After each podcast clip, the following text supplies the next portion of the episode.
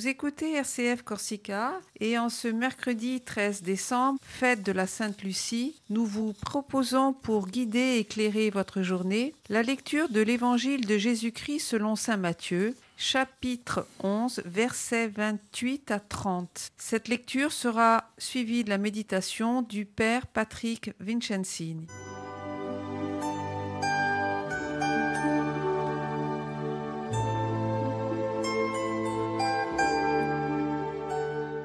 En ce temps-là, Jésus prit la parole et dit Venez à moi, vous tous qui peinez sous le poids du fardeau, et moi je vous procurerai le repos. Prenez sur vous mon joug, devenez mes disciples, car je suis doux et humble de cœur, et vous trouverez le repos pour votre âme. Oui, mon joug est facile à porter, et mon fardeau léger.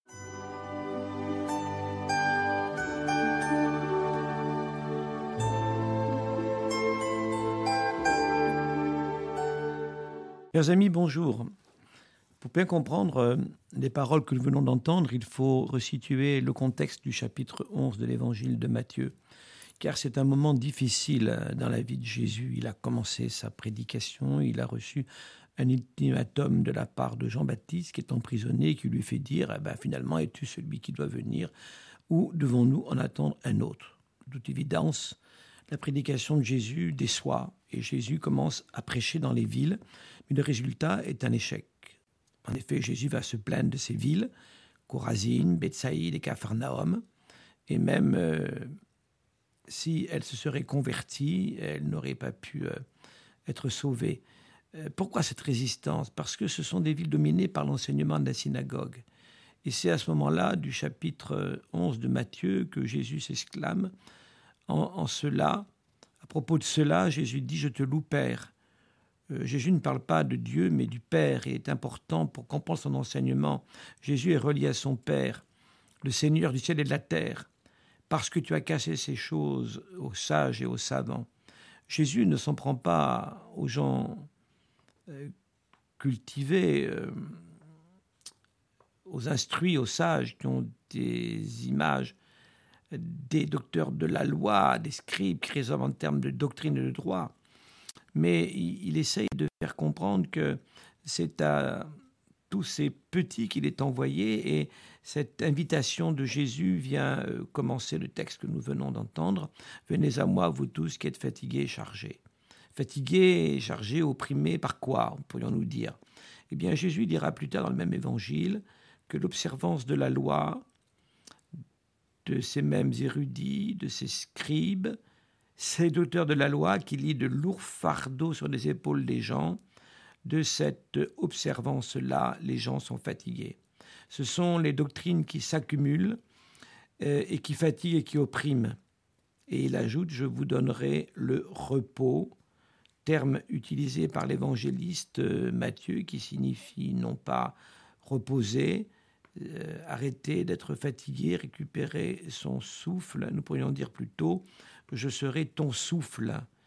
Et voici le défi de Jésus, prenez mon joug sur vous, et moi je vous inspirerai tout, je serai votre souffle. Le joug, on le savait, hein, nos anciens nous le diraient, c'était un, une,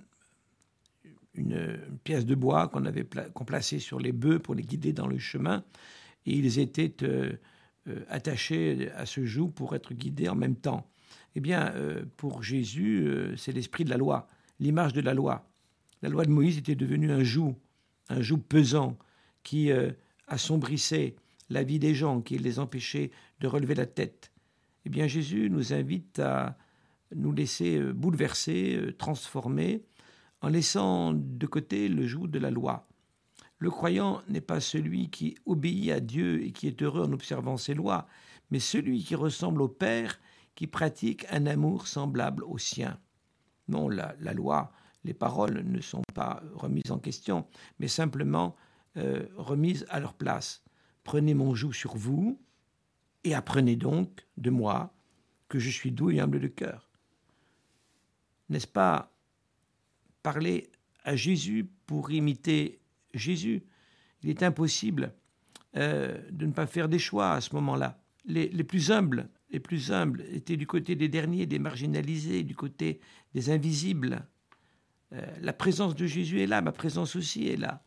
Et en effet, Jésus me dit, tu trouveras du repos pour ta vie. C'est une citation de la sagesse, du livre de la sagesse. Restaurer les gens.